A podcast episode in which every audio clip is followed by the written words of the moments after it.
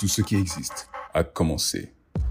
Tels étaient les premiers mots écrits par Farah, assise au fond d'un amphithéâtre de la fac de médecine.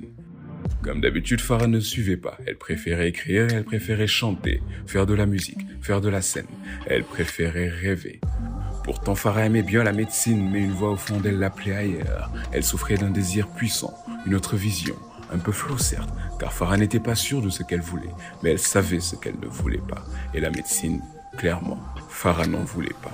Ses tuteurs l'y ont poussée, convaincus que c'était mieux pour elle, qu'elle vivra une bonne vie, stable, sera respectée et n'aura besoin de rien.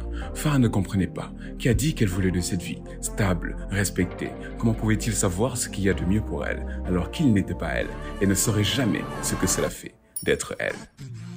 Cinq ans plus tard, Farah devient médecin avec brio. Elle trouve également l'amour, ou plutôt quelqu'un qu'elle aimait bien. C'était un homme bon qui était également médecin et adorait plus que tout son métier. Farah voyait en lui ce qu'elle avait perdu en cours de route.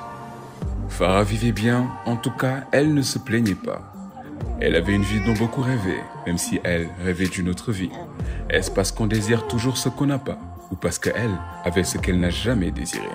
Franchement, aucune idée. 50 ans plus tard, Farah vit ses derniers instants. Son mari est parti plus tôt, parti de la vie. Ses enfants sont partis également, partis faire leur vie.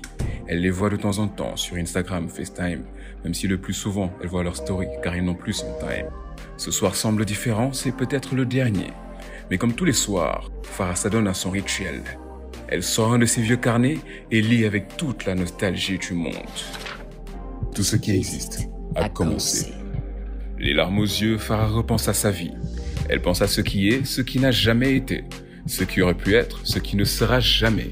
Sur la scène, sous les projecteurs, sur la gloire, sous les applaudissements, sur les nuages, sous les cocotiers, sur la lune, parmi les étoiles. Malheureusement pour Farah, cette vie n'existe pas, car elle n'a jamais commencé.